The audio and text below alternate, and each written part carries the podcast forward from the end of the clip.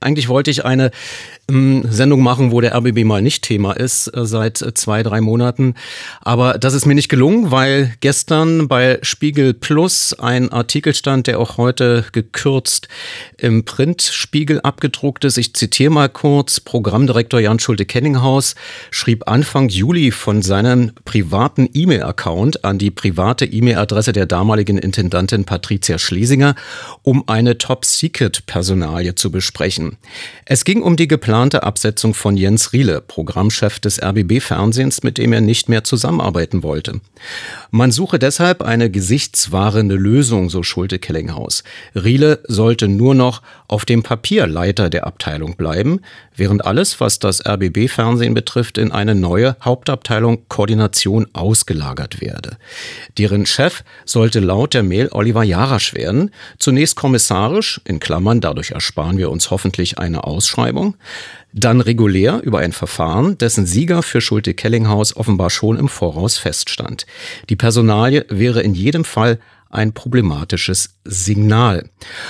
Und weil ich ungern aus der Zeitschrift oder aus Zeitschriften im Radio vorlese, ohne mit den betroffenen Menschen auch anschließend darüber reden zu können, ging die Initiative zu folgendem Interview mit Dr. Jan Schulte-Kellinghaus. Ähm, natürlich von mir aus. Das ist also kein bestelltes Interview vom stellvertretenden RBB-Intendanten. Ich grüße Sie, Herr Kellinghaus. Guten Abend. Hallo, Herr Wagner. Hallo, Herr Wagner. Und vielen Dank für die Möglichkeit. Schichten wir mal ab. Private E-Mails für dienstliche Vorgänge erlaubt beim RBB. Ist das so? Naja, also es war eine private E-Mail, in der ich sozusagen ein eine rohe Gedankenidee teilen wollte. Und äh, das ist natürlich aus meiner Sicht ein sensibles Thema. Deshalb habe ich das von meinem Privataccount an den Account von Patricia Schlesinger und von Veringer Formen geschrieben. Aber im Nachhinein schon recht ungünstig, oder? wie man sieht, unbedingt. Ja.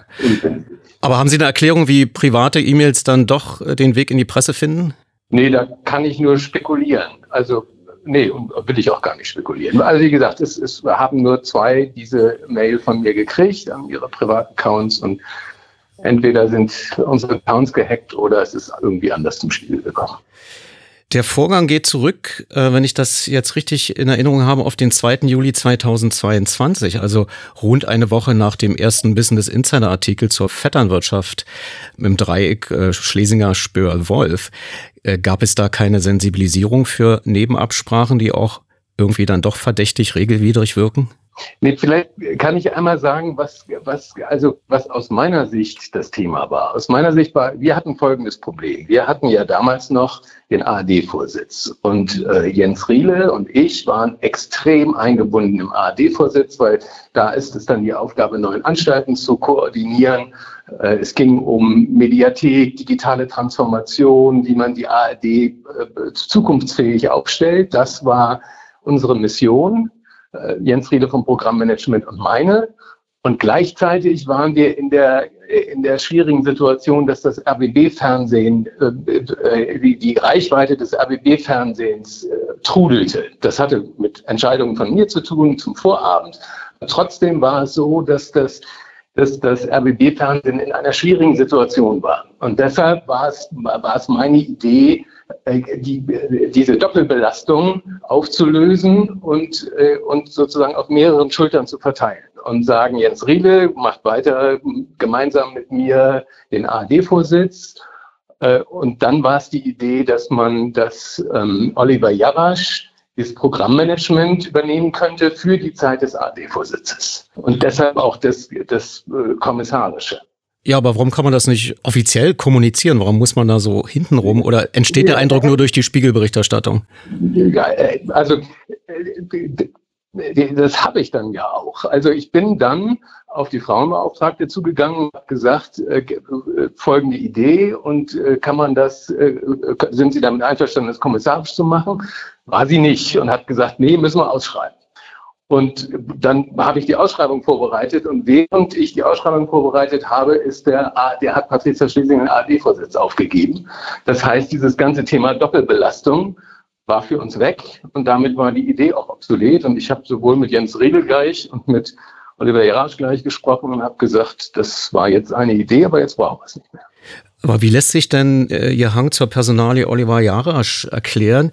Er wurde ja tatsächlich wie im Medienmagazin im Juli 2021 ähm, Dr. David Biesinger, der RBB-Chefredakteur, ja auch ankündigte, tatsächlich abgezogen wegen einer bestimmten Nähe. Hören wir ihn mal aus dieser Sendung? Als klar war, dass Bettina Jarasch die Spitzenkandidatin der Grünen wird, haben wir hier selbstverständlich für die Phase des Wahlkampfs eine Aufgabenveränderung vorgenommen, allein schon um einfach den Anschein eines Interessenskonfliktes von Anfang an zu vermeiden. Oliver Jarasch hat hier im Haus gerade eine sehr zentrale Aufgabe. Er kümmert sich um den organisatorischen Aufbau unseres News Centers, bereitet also alles vor, was man technisch an redaktionellen Abläufen ähm, vorbereiten muss, damit ein News Center dann auch spielt, wenn es bezogen wird. Inhaltliche Aufgaben hat er seit Dezember letzten Jahres keine. Wie gesagt, Medienmagazin 10. Juli 2021. Hat sich denn die Situation verändert? Äh, vor Jarasch ist doch nach wie vor in der Politik und inhaltliche Aufgaben wären doch ein Geschmäckle? Ja, aber also diese Aufgabe Programmmanagement, dieser Bereich stellt ja kein Programm her. Der verantwortet auch kein direktes Programm. Und da werden vor allem auch gar keine journalistischen Entscheidungen getroffen. Ähm, beziehungsweise war da meine Verabredung, soll, also was macht Programmmanagement? Programmmanagement macht Programmplanung, äh, macht die Programmbewerbung, also Trailerei, macht das Design, ist also für den Gesamtauftritt des RBB Fernsehens und für den Programmablauf und für den Audience Flow zuständig, aber trifft eben keine einzelnen programminhaltlichen Entscheidungen. Und äh, mit dieser, mit dieser Idee verbunden war, dass auch wenn es um Fragen geht, wie gibt es eine Sondersendung zu irgendeinem Thema oder wie wird die Wahlvorberichterstattung gemacht, dass das ausschließlich der Chefredakteur in Absprache mit mir entscheidet und nicht das Programmmanagement. So, also deshalb wäre ja gerade in, der, in, in dieser ähm, Funktion die Programmferne erhalten geblieben. Was bleibt denn jetzt vom Spiegelartikel? Gibt es etwas, wo Sie sagen im Nachhinein, also erstens hat hier der Spiegel recht und zweitens, ähm, ja, hier habe ich möglicherweise etwas getan, was nicht ganz regelkonform war? Ähm, ich, also ich hätte es nicht aufschreiben sollen und vor allem nicht von meinem Privataccount schicken sollen. Äh, das, äh, die, die Grundidee, die war, war nicht falsch. Äh, mit der, über die habe ich dann mit der, der Frauenbeauftragten gesprochen und wäre dann in den Prozess gegangen. Und, und was ich mit dieser Mail wollte, war eine Vorabstimmung dieser, dieser Gedanken. Meint Dr. Jan Schulte-Kellinghaus. Vielen Dank, dass Sie sich gestellt haben. Sie sind ähm, momentan stellvertretender RBB-Intendant. Sind Sie auch noch Programmdirektor eigentlich? Ja, bin auch noch Programmdirektor. Okay, dann haben wir das hier mit nachgetragen. Vielen Dank, dass Sie sich hier live dem Minimagazin gestellt haben. Na, sehr gerne, Herr Wagner. Schönen Abend.